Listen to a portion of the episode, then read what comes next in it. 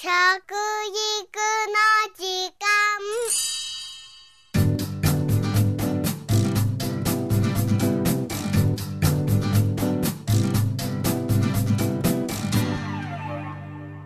服部幸男です。食育の時間ポッドキャスト。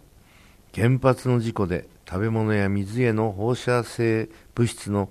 汚染が報告されています。目に見えないもので汚染されているわけですから不安に思われる方も多いでしょうね。ちょうどスギ花粉がこう今日は多いよ少ないよ風の流れとか気候天候によっても左右されるんですね。あれにちょうど似てるかもしれませんね。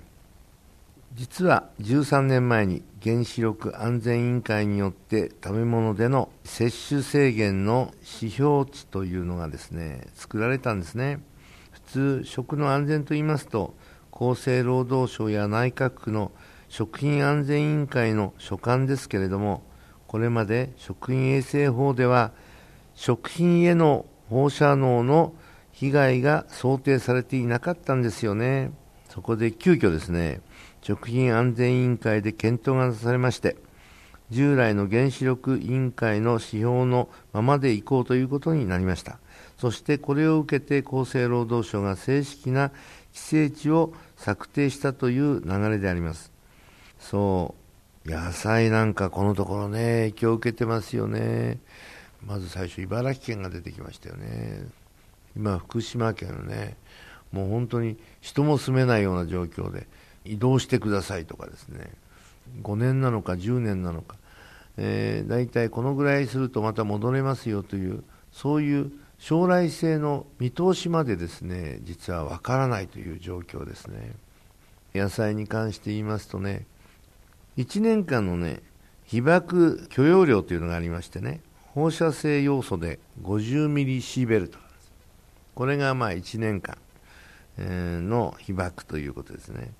放射性セシウムで5ミリシーベルト。これはちょっと強いんですね。野菜のですね寄生値やセシウムの場合1キロあたり500ベクレルということで仮にこの500ベクレルの野菜を日本人1人当たりの1日平均摂取量288グラムとした場合ですねこれを毎日食べたとして年間の被曝量は0.67ミリシーベルト許容量の5ミリシーベルトを下回ることになります。だから安心ですよと、こういうふうに、まあ、いるわけなんですが、まあ本当にこの件に関してはね、実は学者によってはみんな考え方違います。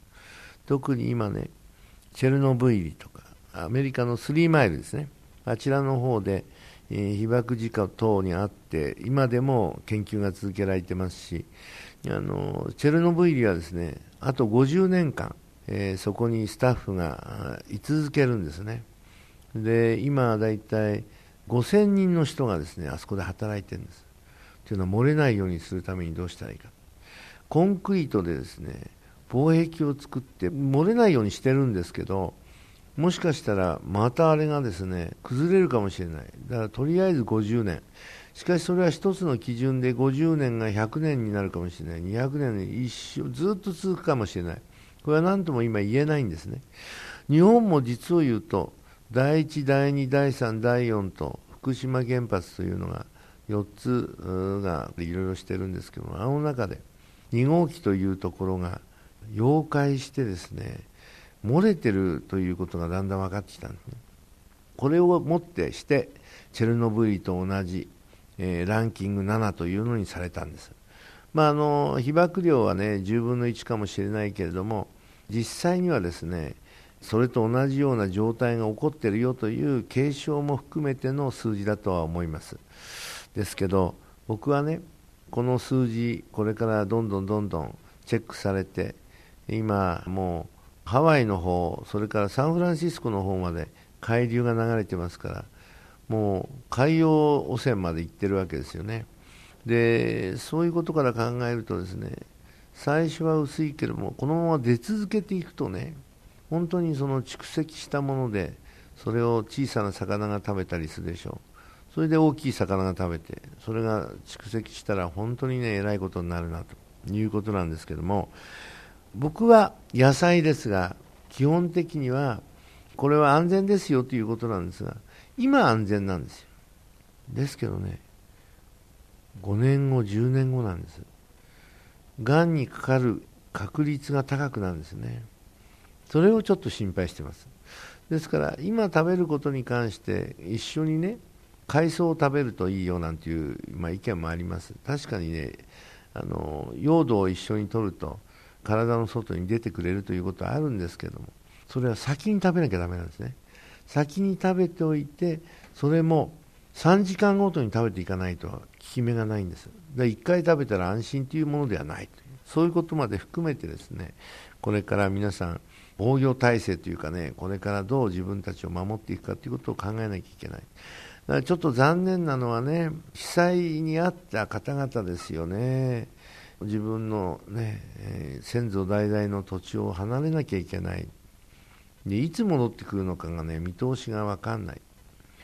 僕はねこれはねやっぱり東京電力だけの問題ではないんですね国がそれを許してたんですからやっぱりね国としてね手厚くですねこの被災者の人たちを救うという意味では土地に変わるものであるとか住宅であるとかを本当にこの時にね、えー、見つけて差し上げて、それで仕事につなげるというところまでね、やっぱり想定したもので考えていかないとね、だめだと思います。まずは、うん、お金がない人たちをどうやって救うか、仕事のない人たち、奪われたものをですね、埋めてあげるという、これこそが国の役目だと私は思うんですけどね。まあ、今日はですね、お話としてはとりあえず、食べ物の中でも野菜がどうかということですが、年間通してですねそんなに X 線をやるわけじゃないよと X 線を何回やったよりも低いんだよとこうおっしゃるけど実は日本人はねがんが多いんですよね。どうしてがんが多いか。X 線取りすぎだっていう話もあるぐらいですからね。やっぱり我々は気をつけなきゃいけないなというふうに思っております。ということでですね食育の時間服部幸男でした。